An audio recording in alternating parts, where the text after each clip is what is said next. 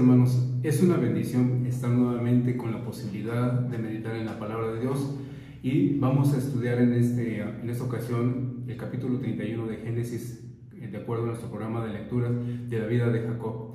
Para esto vamos a iniciar con una oración.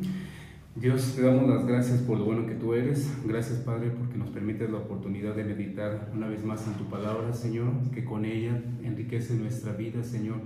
Gracias, te pedimos que tú nos hables a nuestras vidas y, que comprendamos, Señor, el significado de este texto bíblico, Señor, para ponerlo por práctica en nuestras vidas. Te agradecemos en el nombre de Jesús. Amén. Bien, hermanos.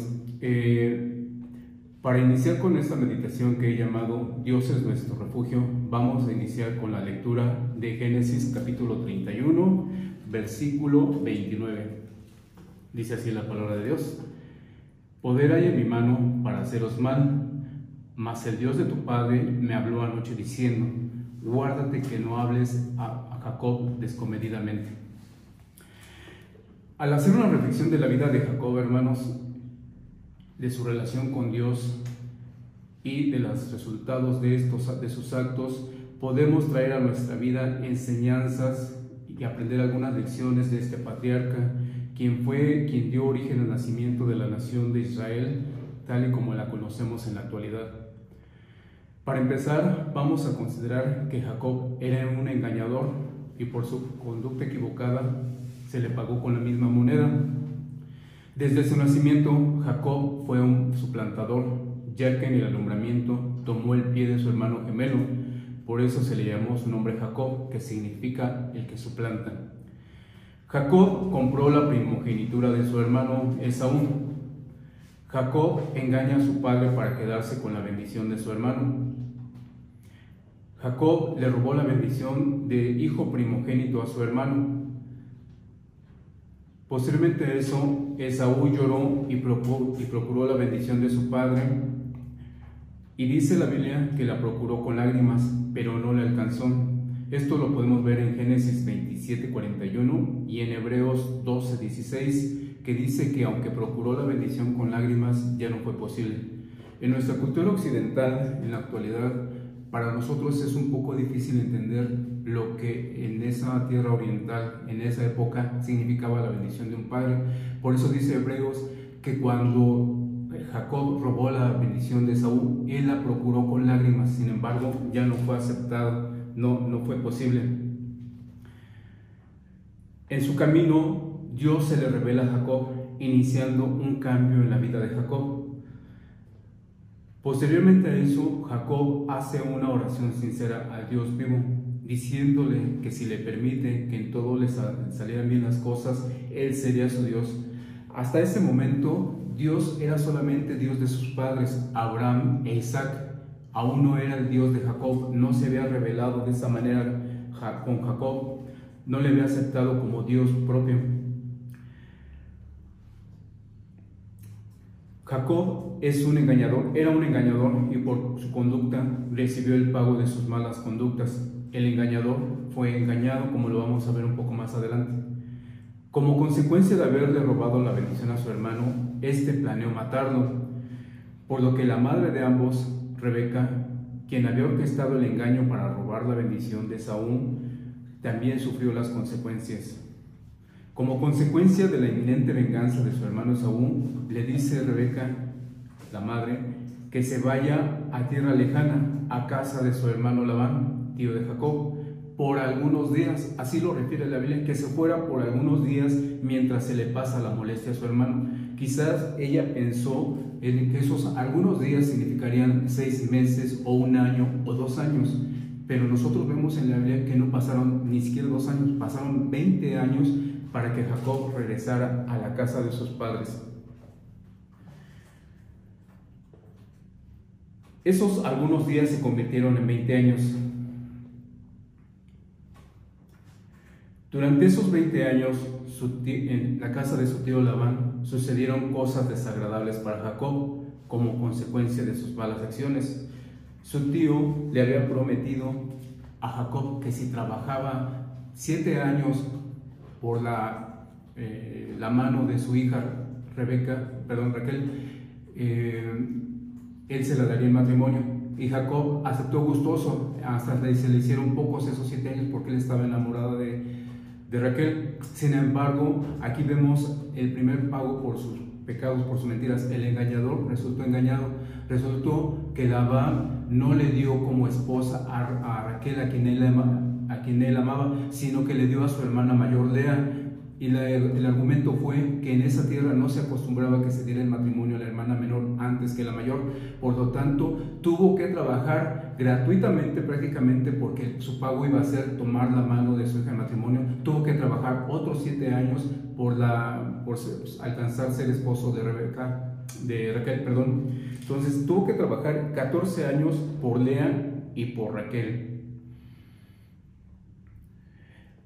Después también tuvo que trabajar otros seis años para hacerse de un patrimonio propio, porque hasta e, ese momento, los 14 años, había trabajado únicamente para alcanzar el beneficio de casarse con las dos hijas de él. Entonces, esos seis años más trabajó para hacerse de un patrimonio propio. Nosotros aprendemos de esto que Dios perdona los pecados siempre. Sin embargo, nosotros debemos asumir la responsabilidad de haber cometido esos pecados. Igualmente, como Dios perdona siempre, también siempre habrá consecuencias de nuestros pecados. Otra enseñanza es que Jacob oró y su vida cambió. Dios le bendice abundantemente y lo protege.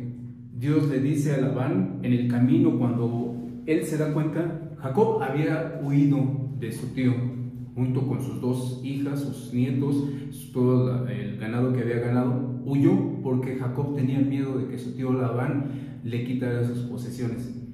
Es en el camino cuando va persiguiendo Labán a, Jacob para quitarle las posesiones, cuando Dios se le aparece y le dice, guárdate de hablar descomedidamente a Jacob. Un poquito más adelante el texto bíblico menciona que si Dios no hubiera hecho esto, hubiera sido desposeído de todas sus propiedades y quizás hasta lo hubiera asesinado.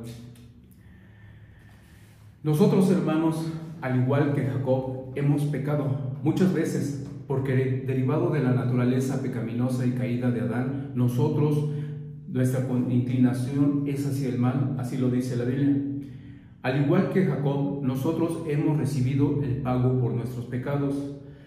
Muchas veces el castigo de nuestros malos actos puede ser algún problema que nos haya hecho sufrir porque nos hemos apartado de Dios. Pero de la misma manera que Jacob oró a Dios para ser bendecido, esta bendición está a nuestra disposición. Dice la Biblia en Isaías 1:18, Venid luego, dice Jehová, y estemos a cuenta, si vuestros pecados fueren como la grana, como la nieve serán emblanquecidos y si fueren rojos como el carmesí, vendrán a ser como blanca lana.